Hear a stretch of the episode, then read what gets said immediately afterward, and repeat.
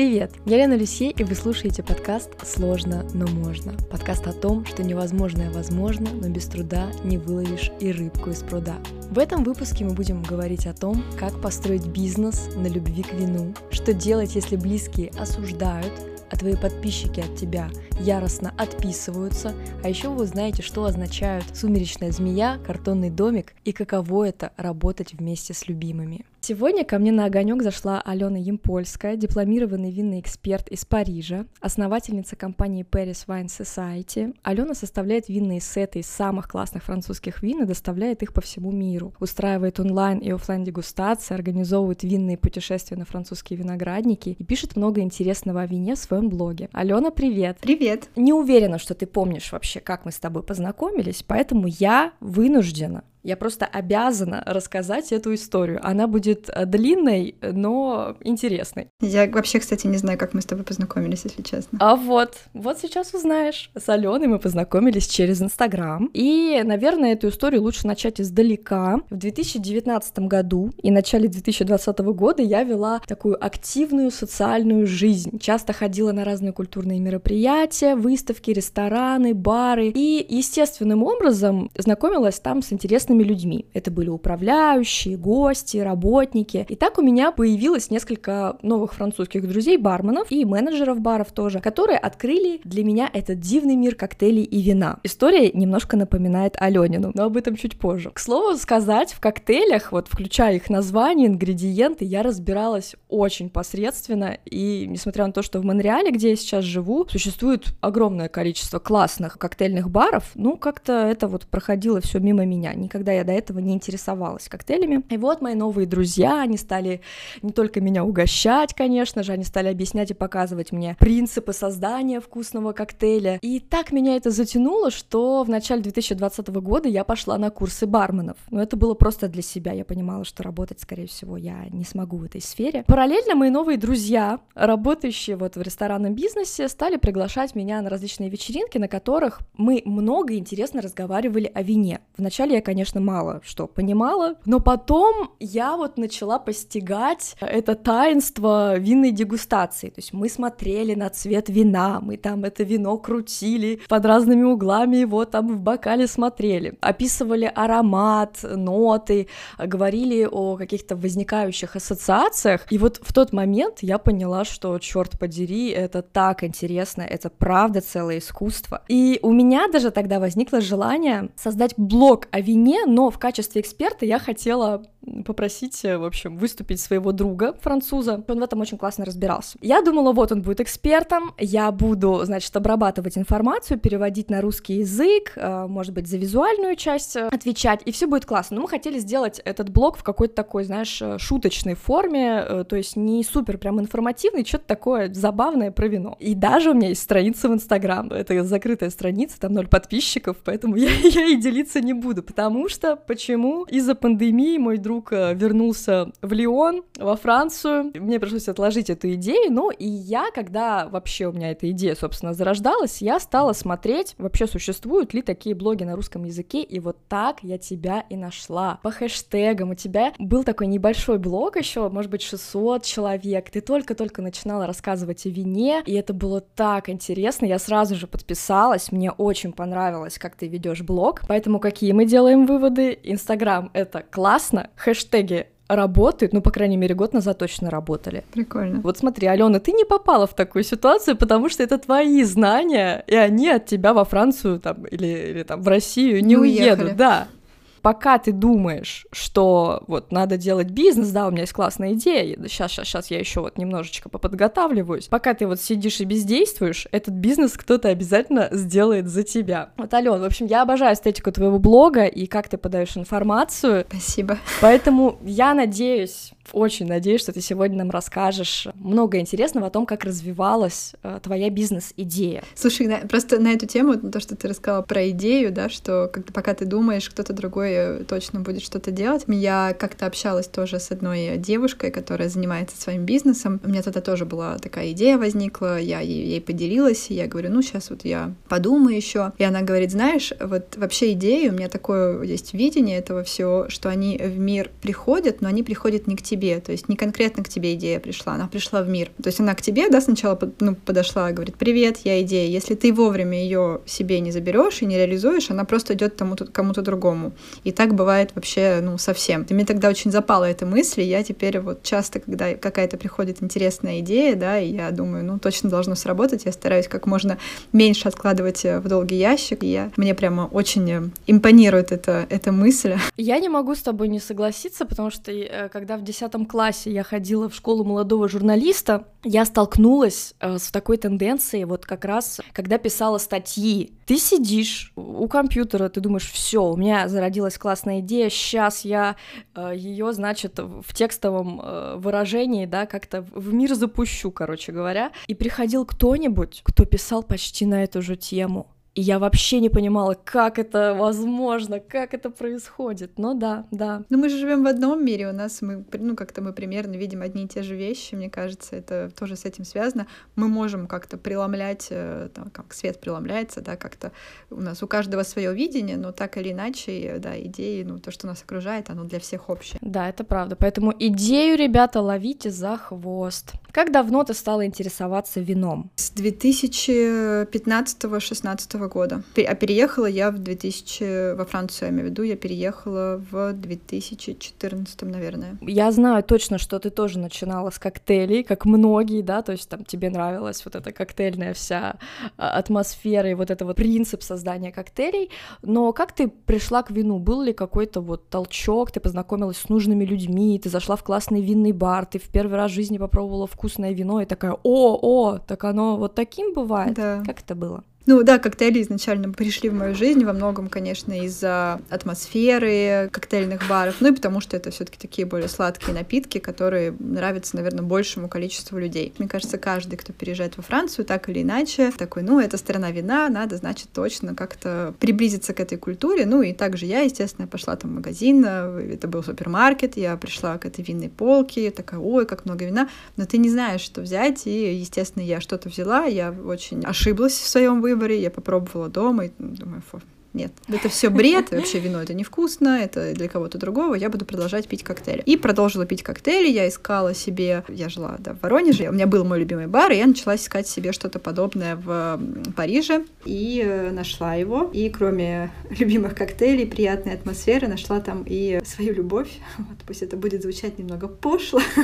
Это романтично. Это, это правда. Это Бен, да, мой молодой человек, который сегодня и по сей день э, является моим молодым человеком, человеком вот уже пять лет, и эм, благодаря ему как раз состоялось то самое первое осознанное и э, приятное знакомство с вином. То есть он как бы тоже увлекался, конечно же, коктейльными э, всякими делишками, но и при этом пил вино, и э, он тогда не особо в нем разбирался, но он э, хотя бы знал места, где можно попробовать классные вина, ну, поскольку это ресторанная сфера, и в Париже, даже если ты работаешь в коктейльном баре, ты в любом случае знаешь там и винные бары и так далее, и вместе с ним мы как раз пошли, э, уже это было наше первое свидание, такое осознанное осознанное. Мы пошли в один ресторан э, в модном 11 эм, округе Парижа, э, и там э, он заказал бутылку вина. Я тогда тоже, ну, вроде думаю, ну, вино, я не очень люблю вино, но он говорит, попробуй.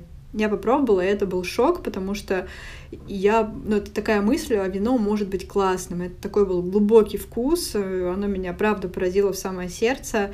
И вот, наверное, с тех пор началось такое осознанное мое, осознанное отношение с вином. То есть получается, что первым вдохновителем был как раз твой парень. Да, да, да. Это был кто-то, кто открыл, кто привел меня, ну, кто показал. И, ну, конечно, мы на этом не остановились. И дальше, когда мы продолжали ну, встречаться, каждый раз мы тоже ходили в какие-то новые места, там пробовали, покупали что-то домой. Не очень осознанно всегда покупали. Во многом это был просто какой-то совет продавца или там нам понравилась этикетка. Вот. Ну, как это делают все, кто начинает, мне кажется, винный путь. Все спрашивают иногда, какой идеальный рецепт выбора там как выбрать вино. Вот всем кажется, что есть пять простых там правил, да, алгоритм какой-то, как математическое действие, которое поможет выбрать правильную бутылку. Но его, к сожалению, нет. Это опыт, это, это метод проб и ошибок. Мне понадобилось, получается, сколько, ну вот, пять лет, да, чтобы прийти к тому, чтобы сегодня я могла осознанно выбрать бутылку, потому что я просто знаю виноделов, потому что я знаю сорта и так далее. После того, как ты вот эту самую свою первую бутылочку вина выпила, кстати, что это была за бутылка, потому что точно будут возникать вопросы. Ты помнишь, что это было за вино? Да, я помню, это была бутылка э, Бужуле, то есть регион Бужуле, это было красное вино из сорта Гаме. Бутылка была от известного винодела, его зовут э, Жан Фуяр. Вот, и бутылка была, из, это крю Божуле, там есть некоторое количество деревень, где производят действительно качественное вино Божуле, потому что, когда ты говоришь Божуле, часто думают только о Божуле Нуво, но новое вино. Я тоже такая удивилась сначала, потому что мне, мне постоянно с Божуле не везло, и, и ассоциации, да. конечно, да, первые негативные. К сожалению, есть такая у него негативная слава у этого региона, ну вот как раз из- из-за праздника молодого вина, но надо всегда помнить, что там, конечно, не только оно, есть деревни э, Крюг, да, которые производят очень качественные вина, божуле. И вот это была она. Вино называлось Моргон Кот Дюпи.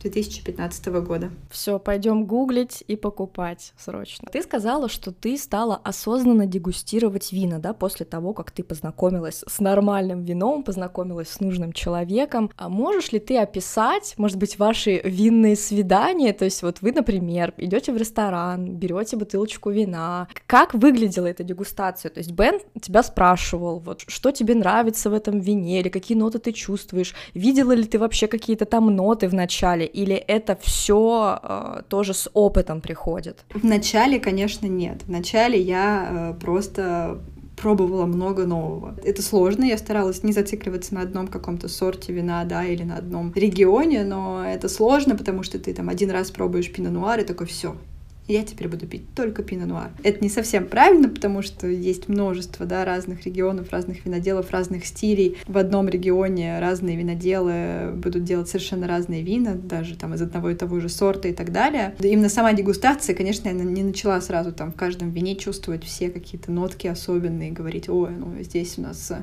красные фрукты, это там точно тот-то сорт. Нет, это тоже все с опытом приходит. Такое модное слово есть насмотренность. Ну вот в вине оно тоже, естественно, есть. То есть чем больше ты пробуешь, чем больше ты дегустируешь, чем больше ты ездишь, э, встречаешься там с виноделами, разговариваешь с единомышленниками, тем у тебя ну, шире кругозор, тем, тем больше ты, тем быстрее ты будешь разбираться как раз. Как часто тогда нужно дегустировать вина, чтобы в них хорошо разбираться и не скатиться в алкоголизм? Потому что где вот эта грань вообще? Тонкая грань. Опять же, если мы говорим про дегустацию, да, то вообще по правилам дегустации можно же сплевывать, да? Да. да. А кто так делает? Ну, дома никто, но когда обычно езжу на виноградники, я как бы всегда, я всегда сплевываю вино, ну, потому что иначе ты выйдешь от винодела полностью, ты не выйдешь, ты выползешь. Да. Вот. Нужно себе самому, мне кажется, устанавливать какую-то э, черту, да, планку, вот, и там, не знаю, пробовать две бутылки там в неделю, три бутылки в неделю. Опять же, их же не обязательно каждый раз заканчивать, то есть если мы начинаем пить какое-то вино, То можно там купить специальные пробки, да, вакуумные, которые можно закрыть в случае, если мы не закончили бутылку. Алена, а если мы не допили бутылку, сколько она примерно может стоять? Я понимаю, что все условно, ну вот так примерно в холодильник, допустим, да, если я поставлю. Если мы закрываем своей же пробкой, то примерно, ну, три дня максимум. И есть такие вакуумные пробки специальные, там есть марка, да, известная французская, Vacuvant, например, то можно и неделю. Ну и потом красные не обязательно ставить в холодильник. Красные, точнее, даже не надо ставить в холодильник, ну, белые, да, но стараться при этом еще какие-то сильно пахнущие продукты не ставить, там, сыры с плесенью, например, потому что так или иначе это все будет просачиваться тоже в вино, и мы будем вместо очень элегантных ноток белых цветов чувствовать плесень плесень в вот, сырную.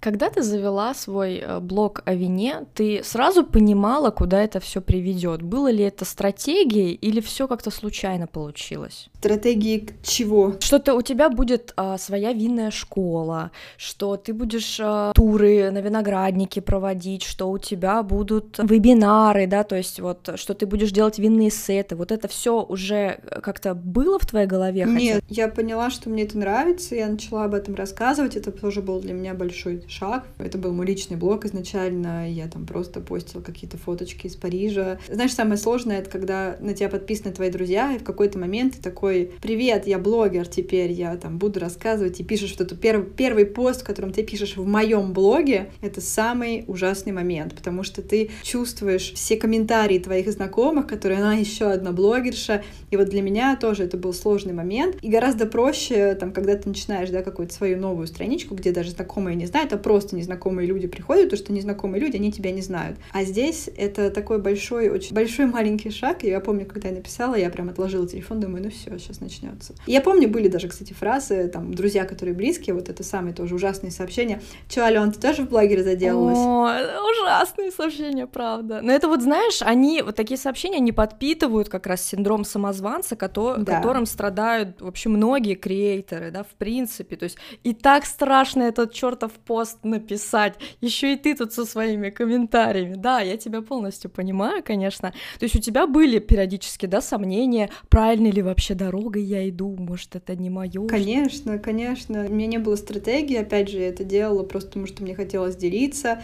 На тот момент я еще, я до сих пор иногда там думаю, ну а вообще я могу такое написать? Я же там, не знаю, у меня же так мало опыта, хотя вот сегодня там, я говорю, там с 15 года уже, ну это уже довольно давно, по сути дела. Ну да, синдром самозванца, он сильный, он преследует всегда, и это, конечно, от него очень сложно отделаться. Я загорелась как раз идеей ездить на винограднике. Это было изначальным вообще, мне кажется, целью, ну, не блога, а просто странички, да, как бы рассказать о том, что встречаться с виноделами можно, туда доехать можно, это вообще новый целый, целый новый дивный мир. Но там про винную школу, вообще про то, что я буду что-то рассказывать, делать какие-то эфиры, что кто-то будет записывать подкаст со мной, я вообще об этом не думала, естественно, такой стратегии не было. Вообще я не предполагала, для меня тогда блогеры, которых я находила, ну, которые тоже писали о вине, я помню, я нашла одну девочку, у нее там было 4000 подписчиков, э, и я такая, вау, там сегодня у меня 6, и мне кажется, что это вообще немного. Знаешь, такой блог о вине — это довольно узкая ниша. Я не, не пишу каждый день, я там не выхожу в сторис, там, смотрите, сегодня у меня такие-то планы на день, там, я не знаю, что-то такое, такого у меня нет. И я не веду свой блог как основная там масса именно блогеров. Я проходила курсы блогеров, я знаю, что нужно делать, у меня есть такое понимание, но мне это не хочется просто делать. Ой, мне бы очень хотелось вот здесь остановиться, потому что мне очень нравится, что ты соблюдаешь баланс между лайфстайлом, потому что ты показываешь тоже парижский, парижскую атмосферу, да, в своих сторис. Ты также выдерживаешь этот баланс между личной жизнью, потому что все таки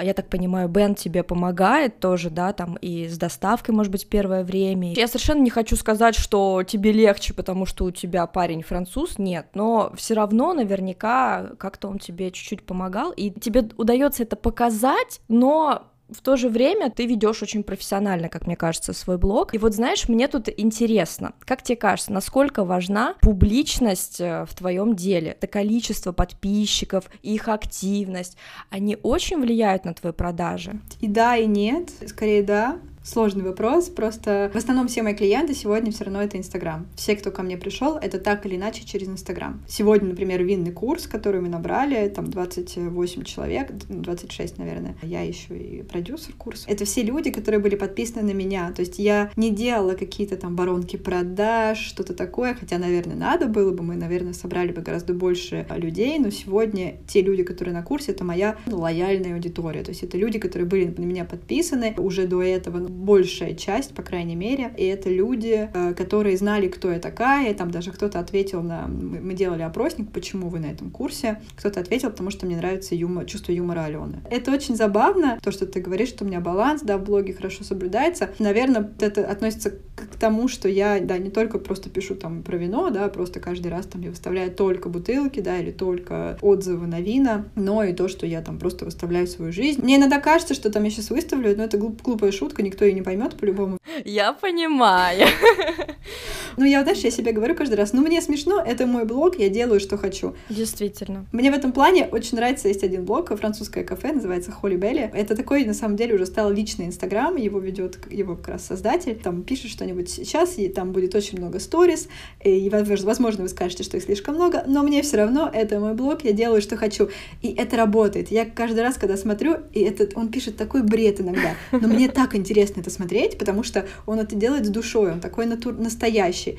Но вот мне кажется, я тоже что-то такое пытаюсь сделать, ну вот быть настоящей, той, которая я есть, я там ничего из себя не строю, грубо говоря, я там, ну, куда-то еду, да, я это снимаю, и, там, не знаю, я еду на мотоцикле, я буду снимать, как еду на мотоцикле, я гуляю по набережной, вот вам набережная, и я там не жду неделю, чтобы выставить какие-то сторис, mm-hmm. и если сегодня у меня ничего не произошло, ну, значит, я ничего не выложила, хотя там говорят, по всем правилам нужно минимум три сторис, там, э, не выложил сторис, как не пописал, вот, ну, я слышала даже такое. Ну, это очень легко, да, в, невроз уйти с этими подсчетами сторис и, и так далее. Ну вот, да, то, что ты сказала, это как раз тот самый тренд на аутентичность. Я просто буквально час назад посмотрела очень классный вебинар э, про тренды, не полностью его досмотрела, потому что нужно было с тобой созвониться. Но, в общем, там как раз, да, и говорилось о том, что напрямую связано с личным брендом, то есть людям нравится твоя личность, и они просто даже вот хотят элементарно поддержать то, что ты делаешь. Да. И потом уже идет, конечно же, профессионализм твой, и там да. еще какие-то, да, моменты. Да, то есть очень важно оставаться настоящим. Мой ник в Инстаграме, да, это Blueberry Nights, вот я думала там делать что-нибудь Алена Пэрис Вайн, и потом я отбросила эту идею, потому что, ну, зачем? Мне нравится мой ник, ник ну, в Инстаграме, пусть он там даже, я его там придумала, когда мне было 16 лет. Но он до сих пор мне нравится, мне нравится это словосочетание, мне нравится название фильма, потому что это ник, связанный с названием фильма. И мне кажется, он очень хорошо отражает э, ну, меня, да. вот, и я не собираюсь его в итоге менять и ставить там что-нибудь про вино. Я не знаю, ты обратила внимание или нет, я тебе отправила сегодня имейл со своего очень известного в узких кругах э, почтового ящика, если так можно сказать. В общем, электронная почта у меня называется Dusk Snake, и это переводится как э, типа сумеречная змея. А. У меня был ник э, на всех вообще возможных площадках, там мне было лет 16 или 17, я создала почту, и сейчас, когда я вот в любое административное иду какое-то заведение, я называю эту почту, и э, люди, ну, как-то реагируют очень позитивно. Кто-то улыбнется, кто-то не поймет, но мне тоже не хочется переделывать. То есть мне кажется, ну что, это уже часть меня уже, уже как я без сумеречной змеи? Это очень прикольно, да. да. Есть ли что-то, что в ведении блога тебе жутко не нравится, но приходится все равно делать? Ну, рекламировать себя приходится, вот, э, потому что, к сожалению, э, органического роста сегодня в Инстаграме нет. Мне это не нравится, меня это бесит, вот, что нужно что-то придумывать, искать каких-то блогеров или платить какому-нибудь менеджеру, который будет искать для тебя блогеров. Это нервы, это время. Э, даже как-то, знаешь, это так рушит наши вот иногда романтические представления о том, что, ой, я своим талантом сейчас возьму, сейчас меня все найдут, но в Инстаграме, к сожалению, да, да, сейчас не работает. У меня есть э, тоже э, блог, в который я периодически вкладываюсь, и самое грустное, наверное, это то, что когда ты видишь огромные блоги, ты понимаешь, что в них огромные деньги деньги, вложенные в рекламу. Да, да, и даже не представляешь иногда, как, да. какие там, там вообще нереальные деньги, потому что, ну, теперь знаю, сколько стоит реклама, да, и у меня есть понимание. Что мне не нравится еще, ну, то, что, да, как раз вот э, есть э, отписки.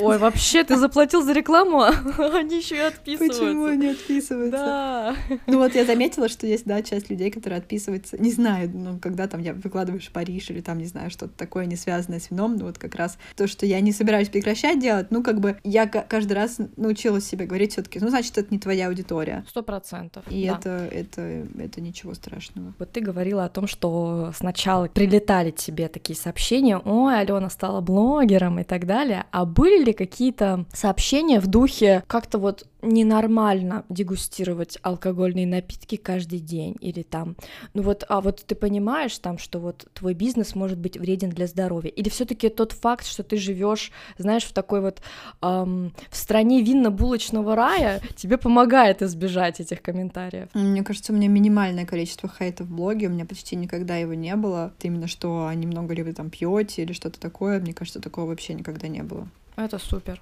Это класс. Я очень, на самом деле, довольна, какая получилась сегодня аудитория в блоге. Открытые люди, которые адекватно реагируют, э, адекватно что-то отвечают, пишут, да. Иногда, конечно, сложно, там, что-то публикуешь, там, какие-то сторис, отвечать там на 500 сообщений в директ, просто на какие-нибудь э, огоньки. Да, это я из тех блогеров, которые не любят реакции в Инстаграм. Ты что никогда не знаешь, что на них ответить. Ну да, ну лайкнул. Да, лайкнул, ну как-то лайкать просто сообщение мне тоже, я думаю, ну э. ну не то, что мне не нравится, просто я не знаю, как реагировать. Хочется, хочется не обидеть человека, да, не просто ну, лайкнуть сообщение, что-то ему отправить. Можешь ты вспомнить момент, когда ты почувствовала, что твой бизнес стал действительно настоящим бизнесом? То есть вот какую услугу ты предложила э, в самом начале, может быть, самая твоя первая услуга, да, и кто был первым клиентом? Ну, наверное, первые самые услуги это были как раз дегустации, которые мы делали в барах парижских совместно с Машей, которая Маша Отель Дю Круассон в Инстаграме. Я ей, помню, когда-то написала, первый раз предложила сделать совместный эфир. Тогда уже была блогером. Вот. Она, кстати, адекватно очень отреагировала. Она сказала, просто сейчас нет времени, давай как-то потом как-нибудь. Окей. И потом мы вроде в итоге как-то встретились, э, друг другу понравились и решили делать вот эти дуры по барам, когда бары еще в Париже были открыты, когда не было ковида. Но мне кажется, что, по крайней мере, это было какое-то первое такое э, официальное, да, что-то официальное в моем бизнесе. И мы объявили об этом и набрали первые там пять или шесть человек, которые были на дегустациях, и некоторые клиенты, которые тогда были, они до сих пор, что мне очень нравится, они продолжают быть моими клиентами. Есть одна даже девушка, которая, мне кажется, она, она купила все мои винные сеты, она была на всех мероприятиях, которые я делала, она вот сейчас и на курсе тоже, то есть, ну, вот действительно, что называется, преданный клиент, и, наверное, это самое приятное. Тогда было очень страшно, я первый раз шла и думала, господи, что я буду рассказывать, что вообще, почему они будут меня слушать, э, кто я вообще такая. Э, но все прошло хорошо, всем понравилось. Момент, когда я поняла, что бизнес действительно стал бизнесом, это вот совсем недавно, это буквально, мне кажется, вот январь, февраль, наверное, этого года, уже 21-го, когда я поняла, что вс... ну вот то, что я нарабатывала в течение года, оно начало приносить какие-то плоды. Я сейчас практически ничего не рекламирую, то есть я не пишу, что какой-то новый сет, смотрите здесь, купите тут. Просто люди сами стабильно каждую неделю у меня есть заказ, и сегодня, конечно, мой основной ну, доход, да, это не такие заказы, но в любом случае, что просто вот оно вот на каком-то таком э, автономном, да, существовании, то есть мне ничего для этого делать не нужно, и что сегодня я себя очень комфортно чувствую в плане финансовом тоже, ну, не то чтобы очень комфортно, но, по крайней мере, я там не переживаю каждый день, потому что был момент, там, ноябрь-декабрь 2020 года, когда я каждый вечер засыпала и думала, господи, у меня там осталось 100 евро на счету, что завтра я буду делать вообще, как, как мне дальше жить-то, на что я куплю подарки? Вообще, как, как я, ну, то есть каникулы точно, я никакие каникулы не планировала. Э, я находила какие-то старые пробники кремов, да, у себя там в косметичках и думала, ну все, я буду этим пользоваться, ну, потому что я не могу себе купить крем. Буквально вчера я там заказала себе модный крем Biologique Recherche, который стоит очень много денег, и я думаю, ну все, теперь я просто настоящая бизнес-вумен. Заслужила. Это очень приятное ощущение, что ты сам заработал, что, ну, то есть это вот действительно твой бизнес принес тебе вот вот вот это. Давай еще немножко про твою целевую аудиторию поговорим. Вот ты сказала, что у тебя есть преданная клиентка, что она вот посещает все твои мероприятия. А вообще в целом, вот если портрет твоей целевой аудитории описать, это русскоговорящие, или французы, или англофон, или вообще все. Какая у тебя аудитория? Больше русская, но есть и французская. У меня есть несколько проектов, которые я веду на французском, которые сейчас только начинают, ну, то есть они в процессе разработки, но большинство, конечно, сейчас активных клиентов — это русскоязычная аудитория, но это еще связано с тем, что, конечно, я больше времени трачу на блог, ну, то есть на мой личный блог, где я пишу по-русски все таки И французская тоже у меня есть, называется Instagram Paris Wine Society, как бы я там сейчас стараюсь писать на французском, но очень мало. Тоже момент, когда я там подумала, что все, я просто профи своего дела, когда я проводила дегустацию в частном шахматном клубе в элитном районе Парижа в 16-м это была такая большая квартира, там она как пять моих квартир, наверное, там дерево, камин, мрамор, все. И это были только мужчины, где-то возраста 50-60 лет. И я для них проводила дегустацию и рассказывала об основах вина Бургундии. Тоже был такой поворотный момент, когда я просто в моей голове не укладывалась. Я Алена из Воронежа, мне 28 лет. Сейчас я провожу дегустацию для французов, которым 60. Что произошло? Э, ну, у меня также есть коллаборация с, с одной английской компанией британской в Лондоне. Молодой человек, который устраивает тоже дегустации по Зуму, и мы с ним работаем вместе. Я отправляю вино его клиентам, ну и как бы периодически тоже должна проводить дегустации для его клиентов. В других странах, потому что сейчас э, из-за ситуации да, с Брекситом он не может отправлять в другие страны европейские, поэтому я этим занимаюсь за, за, за него. А скажи, вот твой синдром самозванца, он как-то вот утихает, когда ты объективно видишь себя уже не в точке А, а в точке Б. Если под точкой А воспринимать просто вот зарождение идеи, да? Да, утихает. Он, мне кажется, он есть, он такой с уголком иногда появляется, такой, привет, я никуда не уходил, помни, помни обо мне. Но, конечно, сегодня он уже прям не нависает надо мной, как над каждым моим каким-то там постом, да, про вино. У меня гораздо меньше уже есть э, там дрожи в голосе, в коленках, когда я что-то рассказываю. Правильно ли я понимаю, что ты работаешь без команды? Хотя я слышала, что у тебя есть продюсер, но вот на постоянной основе есть ли люди, которые тебе помогают, может быть, с доставкой или все сама? Ну, доставка, да, доставка мне помогает сегодня мой молодой человек. О, это круто. Да, ну, у меня есть доставка, которая я, я работаю напрямую с почтой французской, то есть отправляю сама через них, но у меня также, да, если доставка по Парижу, то этим, или по, по региону этим занимается Бен на нашей винтажной машине или на мотоцикле он доставляет мои бутылки вина. Стильно. А вообще ваши отношения как-то поменялись, преобразились вот после того, как ты открыла свою компанию? Да нет, э, мне кажется, ну, ему очень нравится тоже вино, поэтому у нас как бы тоже такое общее хобби, он там сам тоже собирает свою коллекцию винную, нам всегда есть про что поговорить, там какие-то интересные статьи, мы делимся друг с другом, то есть это классно, у нас есть общая страсть, да, общее хобби, у нас не, не стали какие-то там бизнес-отношения, я не знаю, там тут я делаю для тебя, здесь не для тебя, здесь ты мне плати, здесь не плати, как-то очень все натурально и логично, не знаю. Мне бы очень хотелось, чтобы ты э, нашим дорогим слушателям рассказала эту историю про коробки, потому что, знаешь, многие видят всегда только идеальную картинку, значит, Алена любит свое дело, пьет вкусное вино, значит, э, не жизнь, а сказка просто. Вот, вот небольшую ложку дегтя надо добавить все-таки в эту историю. Ну, во-первых, да, реалии парижские таковы, что э, квартира наша составляет 26 квадратных метров. Это меньше, чем моя комната в Воронеже, мне кажется, где я жила. Здесь мы живем вдвоем вот уже 4 года. Естественно, мы думали про переезд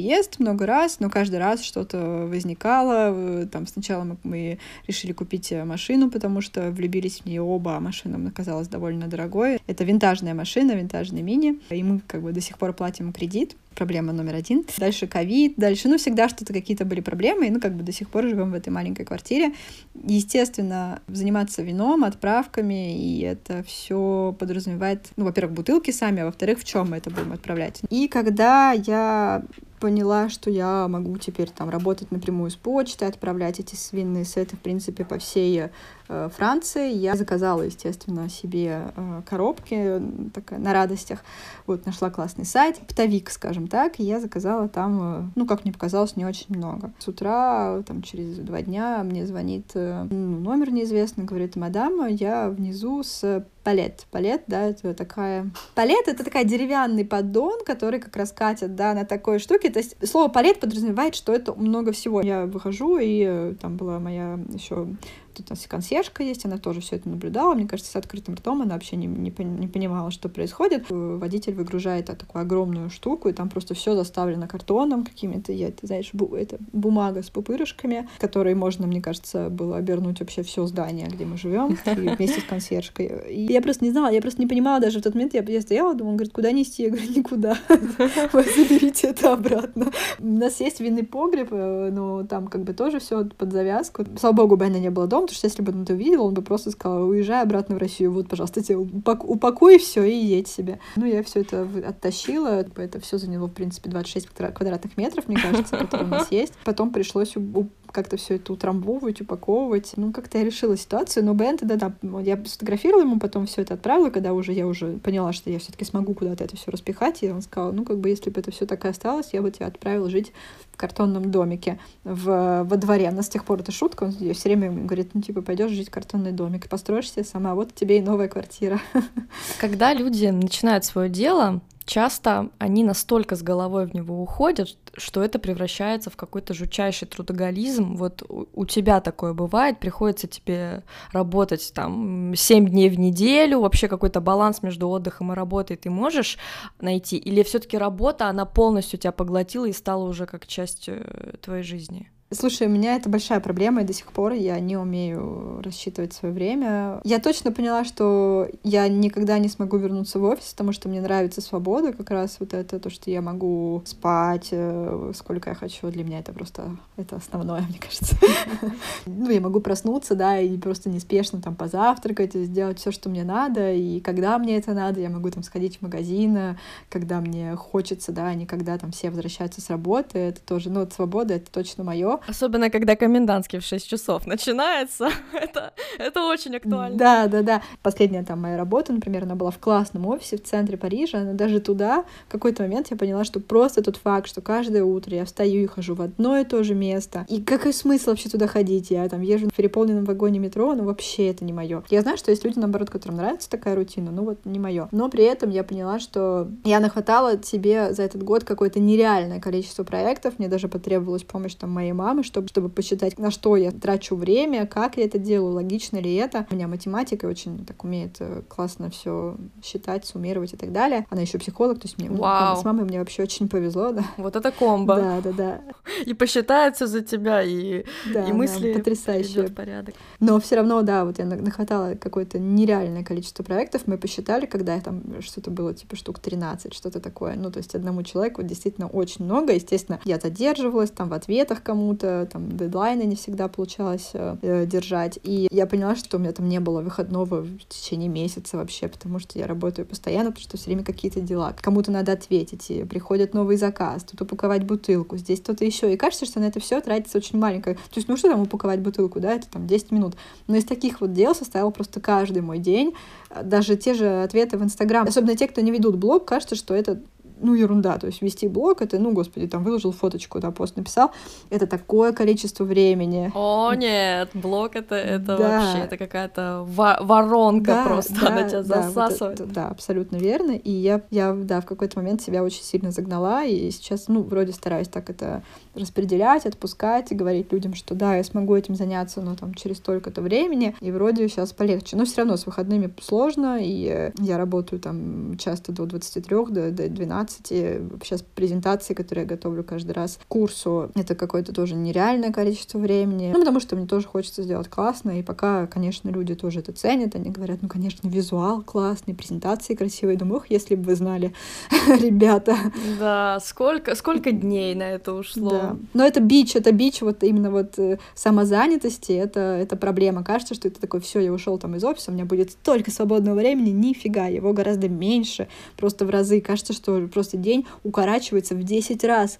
Когда ты работал в офисе, думал, ну когда же это уже кончится? 8 часов, это ж так много. Я думаю, что таким образом просто фрилансеры, если можно так назвать их, да, они платят за вот эту свою свободу именно психологическую. Да. Но на деле да. это, да, это работа 24 на 7. 24 на 7. А еще я успела уже поговорить а, с некоторым количеством предпринимателей в своей жизни, и делаю я следующий вывод. Мне кажется, что образование крайне редко связано связано со сферой деятельности или как-то связано, но чуть-чуть, там, на 20%. Я знаю, что ты лингвист, организатор мероприятий по образованию. На первый взгляд кажется, что ты вообще ушла в другую сферу, но с другой стороны, лингвистика, она же про коммуникацию, то есть тебе сейчас приходится общаться там на французском, русском и английском по работе. Ивент-менеджмент — это тоже, можно сказать, что туры на виноградники, дегустации, в принципе, организаторские способности, да, они к тебе, наверное, тоже пришли не просто да. так. И как ты думаешь, была бы ты там, где сейчас, без предыдущего опыта именно в, в образовательной mm-hmm. сфере? Ну, нет, конечно, все, чем я занималась, оно так или иначе привело меня сюда. То есть французский язык, да, то, что я училась на языковом факультете, то, что я вообще говорю на разных языках, это позволило мне быть во Франции. То, что я занималась мероприятиями, сегодня позволяет мне на хорошем уровне организовывать те же самые, да, винные какие-то обеды, которые я делаю, винные дегустации, помнить о каких-то мелочах. Конечно, это все, ну, это совокупность. Я люблю говорить иногда там в сердцах, что этот факультет ничего мне не дал, э, что зачем вообще я там была. Но, конечно, я думаю, что так или иначе любой опыт, он, он здесь, он как-то помогает, и без него я была бы, конечно, сегодня не та. Ну и даже какая-то, знаешь, говорят, это культур генераль. Общекультурный уровень, да? Общекультурный уровень, да, там, начитанность. У меня там был совершенно потрясающий преподаватель э, французской литературы, который, ну, влюбил меня в это, который, благодаря которому я прочитала много. И если бы не он, возможно, тоже, ну, это как-то повлияло. Я ему очень благодарна. Это, кстати, не, не преподаватель французского языка, но и вот именно литературы. И мне кажется, он на меня оказал довольно большое влияние тоже. Но при этом, насколько я знаю, во Франции ты совершенно жить не планировала, так получилось.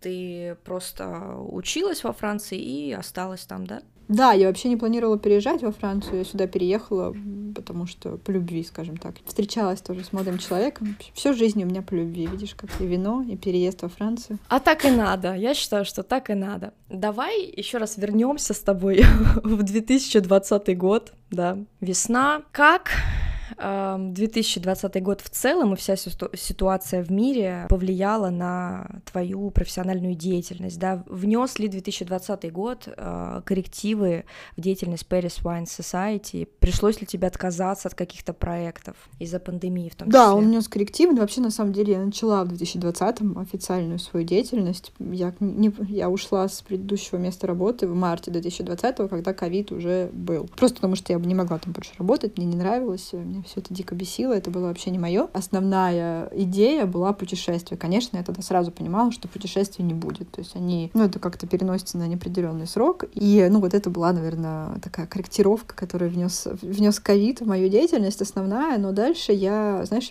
тоже недавно общалась э, там с друзьями, такими же предпринимателями, как и я. Кто-то сказал, что вот э, сейчас вообще там 2020 год, 2021, ковид, вообще не время перемен, нужно держаться очень за, за стабильность, стабильность это очень важно. Ну и что сейчас очень мало что можно сделать, если ты сам, самозанят, если ты предприниматель, очень сложно. Я вот не согласна, на самом деле такой был, наоборот, толчок, мотивация, что надо что-то делать, надо искать варианты, надо быть гибким, вот, и подстраиваться. Это такой, это очень хороший тренажер. Мне кажется, если я сейчас пережила пережила вот этот период, э, то я дальше просто... У меня есть ощущение, что я смогу вообще все. Все возможно, вообще нет ничего невозможного. Если ты хочешь, если ты делаешь что-то, то у тебя точно все получится. Особенно, если это твое. Если дело реально это твое, если ты им горишь, то сто процентов ты что-то найдешь, ты найдешь выход. Я прям в этом, я уверилась в этом, наверное, вот я в какой-то степени даже благодарна ситуации в мире, ну вот именно этому пониманию. И стабильность вообще, в принципе, это такое, мне кажется, очень эфемерное понятие, даже, даже там, когда ты находишься на какой-то работе постоянно или по найму работаешь,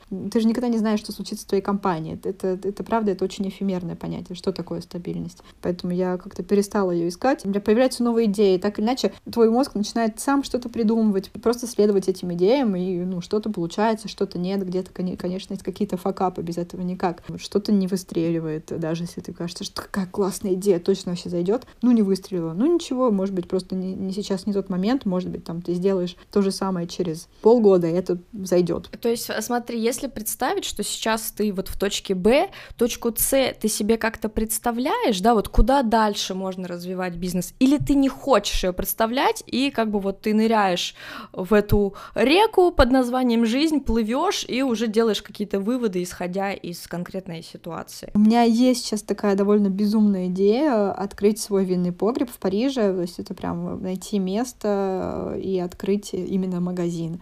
Идея магазина у меня до этого уже была, но просто не с вином. Когда-то я думала открыть магазин и продавать русских дизайнеров. Вот, и сейчас как-то я очень логично к этому вернулась, что иметь именно какое-то все таки место физическое. То есть в какой-то момент у меня уже была эта идея, я такая думаю, ну вот, это опять рутина, я буду сидеть на одном месте, это, ну, зачем?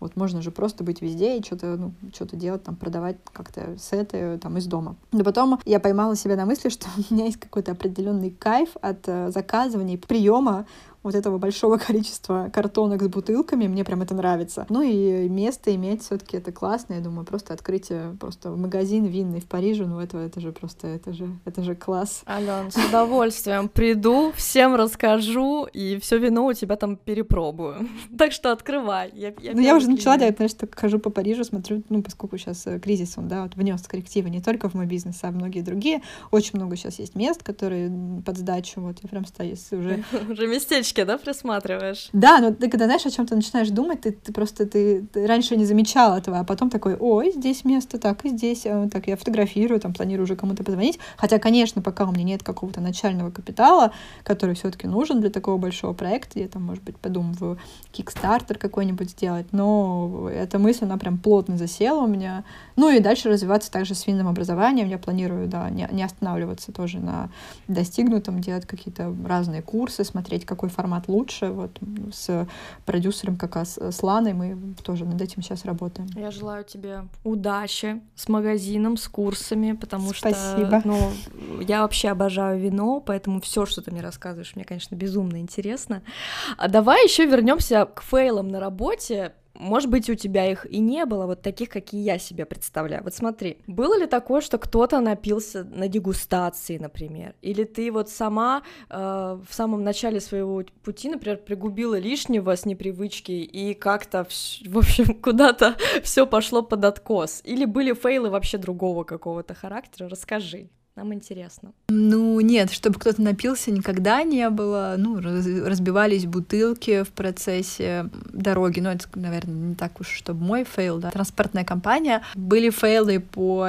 Я не, не совсем доходчиво объяснила клиенту, что нужно сделать с той или иной бутылкой вина, да. Там, например, он ее как-то не так открыл, и получилось, что испортили вино не в тех условиях или что-то такое. И как бы, когда клиент пишет, что вино испорчено, это такой, «А, хотя вино там стоит стоит очень, ну, была одна бутылка, которая стоила очень больших денег, и которую неправильно открыли, ну, в том числе, я думаю, что это моя вина, я не, не, не донесла верную информацию, и когда тебе пишут, вино испорчено, и ты понимаешь, что вот стоимость, она, в принципе, как твоя зарплата сейчас, ну, это довольно стрёмная ситуация. Все равно выход был найден. Были факапы какие-то с э, доставками, когда там я отправляла Бена куда-то отправлять вино э, в какой-то регион э, не близкий, то есть там полтора-два часа, да, от Парижа, ну, то уже довольно далеко, и человек-клиент не дома. Вот, и ты такой... Упс!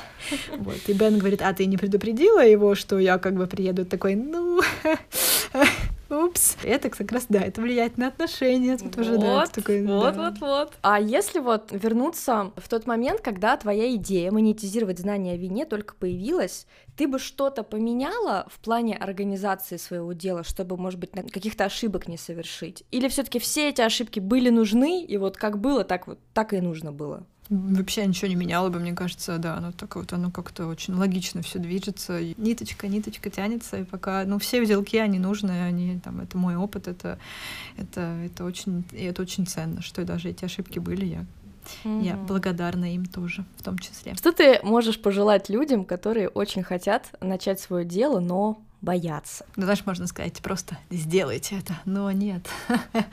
К сожалению, не всегда так работает. Нет, ну надо просто, мне кажется, надо реально вот задуматься о том, хочется это делать, потому что ну, это модно, это в тренде, это как-то будет э, хорошо принято окружением, или хочется это делать, потому что вам реально это нравится. Мне кажется, это очень важно, и если есть понимание, что это действительно вам нравится, забыть о том, что подумают окружающие, что они там вам дадут какую-то оценку ваших действий, и не думать сразу, да, какой-то там глобальной картинки, я имею в виду, мне кажется, важно тоже шаг за шагом просто начинать вот двигаться в этом направлении, там, опять же, начать блог, просто писать о том, что вам нравится. Это что же, это же не ничего не стоит, ну, как бы это никаких вложений для этого не нужно. Начать изучать вопрос более, более осознанно, более глубоко, и там читать книги, заказать, выписать себе журнал про это, если он есть такой, выписать, не знаю, просто быть в, в этой сфере как можно больше, найти единомышленников и с ними общаться. Это, это все, вот это все, мне кажется, очень сильно поможет. Спасибо, очень ценные советы. Ален, после беседы с тобой э, сложно не потянуться за бокалом пино нуар. Меня спасает только обострившийся гастрит и то, что у нас сейчас в Монреале